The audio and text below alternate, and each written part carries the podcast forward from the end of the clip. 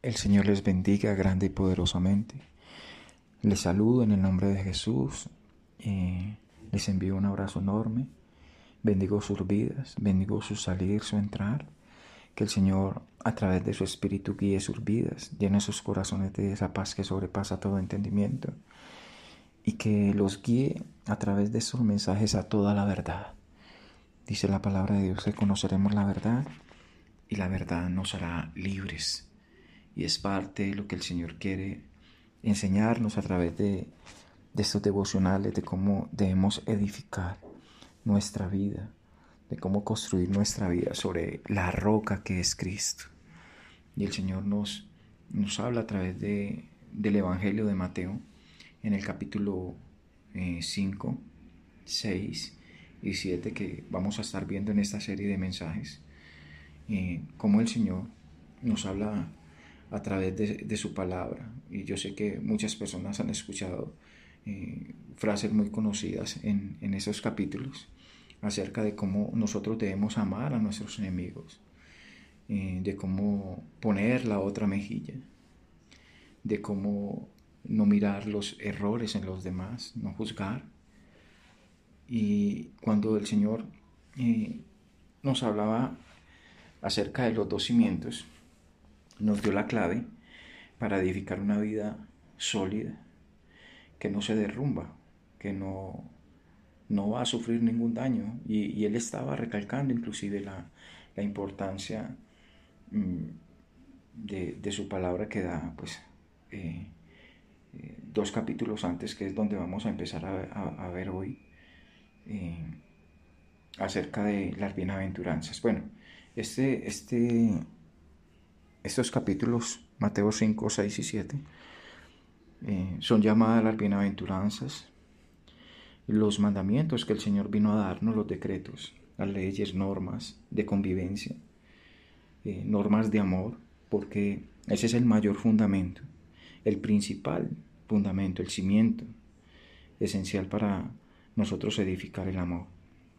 Y vemos como el Señor a través de esas bienaventuranzas en el capítulo 5 nos da cinco principios o cinco llaves o claves como lo quieras llamar para tener una vida sólida eh, sobre la roca.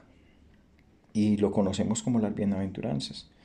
Y aquí el Señor nos enseña en su palabra. Bueno, aquí hay principios pero el Señor también nos pone retos y, nos da promesas. Y eso es esencial para entender cómo construir nuestra casa sobre la roca. De hecho, vemos como en lo que el Señor nos enseñaba sobre los dos cimientos, como el hombre imprudente que edificó su casa sobre la arena hizo lo opuesto a lo que nos indica eh, en este versículo.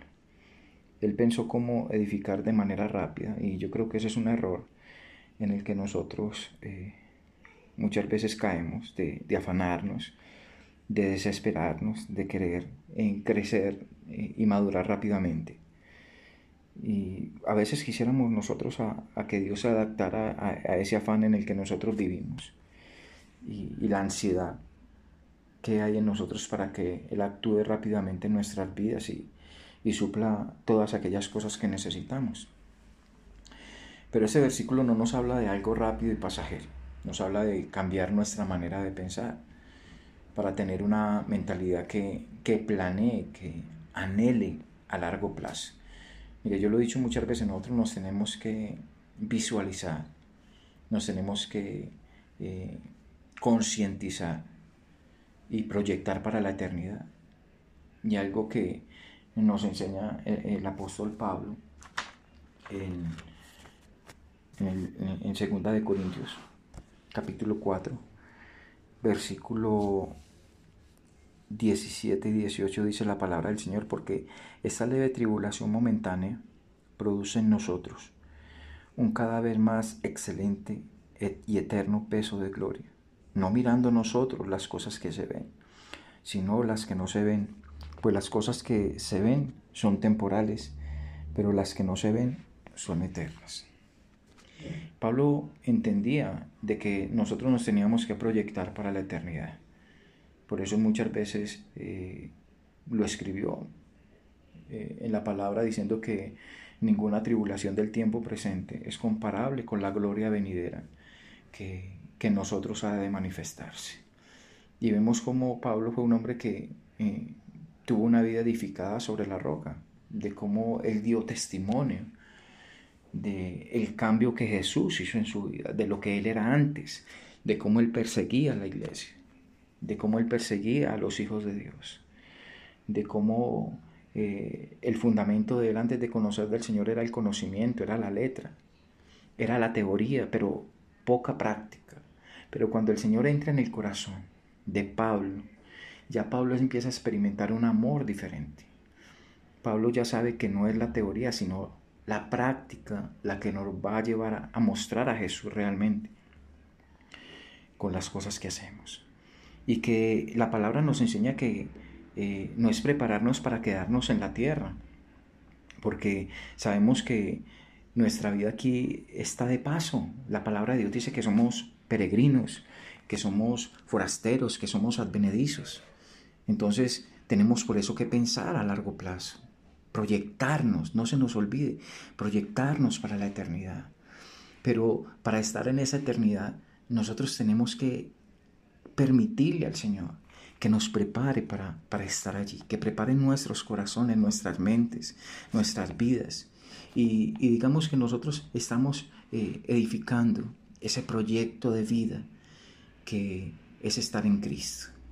Y es normal es normal que en esta vida evitemos ser rechazados o perseguidos o ridiculizados, pero cuando entendemos que esta vida es corta, que es pasajera, que lo que cuenta es lo que viene realmente para nosotros, es lo que Dios nos ha prometido, no nos va a importar ser perseguidos por causa del Señor, o, vituperados, o calumniados, o murmurados. No nos va a importar eso pues porque sabemos que, viene algo mucho mejor para nosotros.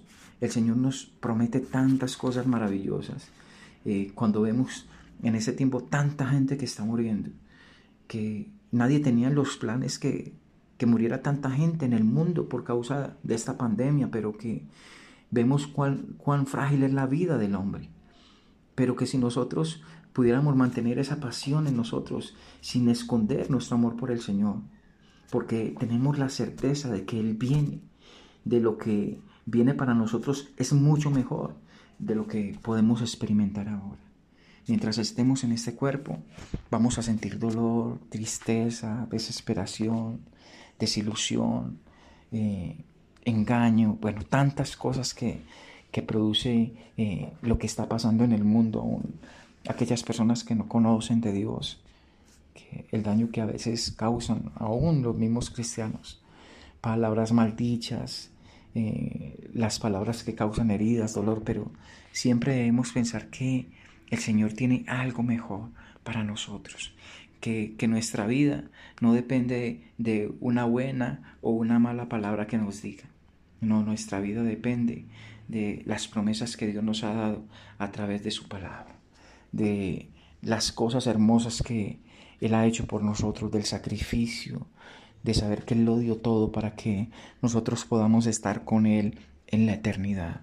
Y parte de, esa palabra que el Señor nos habla, y vamos a estar viendo en el capítulo 5, capítulo 6 y capítulo 7 de Mateo, donde el Señor nos enseña realmente eh, las decisiones que debemos tomar.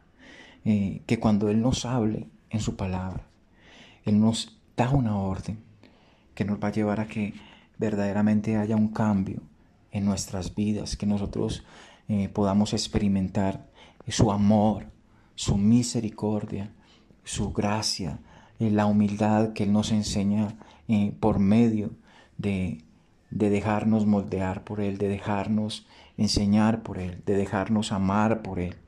Y, todo esto es gratuito. Dios nos está enseñando cada día a que solamente en Él eh, puede tener sentido eh, este proyecto de vida que hemos empezado al entregarle el control de todo lo que somos a Él. Señor, yo te doy gracias por tu palabra, te doy gracias por tu voluntad perfecta, Señor.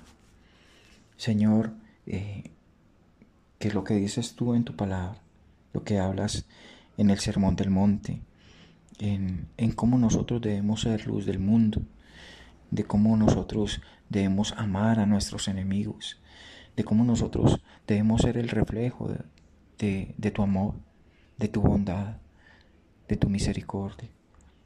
Nosotros lo podamos llevar a cabo, Señor. Señor, no permitas que, que esa sea una palabra más. No permita que esto sea eh, como un, un, libro que colocáramos en la biblioteca de nuestra casa, Señor, para dejarlo ahí puesto. Señor, que estas palabras puedan producir en nosotros el querer como el hacer, tu voluntad, que no seamos solamente oidores, sino también hacedores de tu palabra. Yo bendigo tu iglesia, yo bendigo tu pueblo, yo bendigo a tus hijos y todos aquellos, Señor, que anhelan escuchar tu palabra, que tu palabra haga todo aquello que tú le enviaste a hacer en cada vida y en cada corazón. Amén.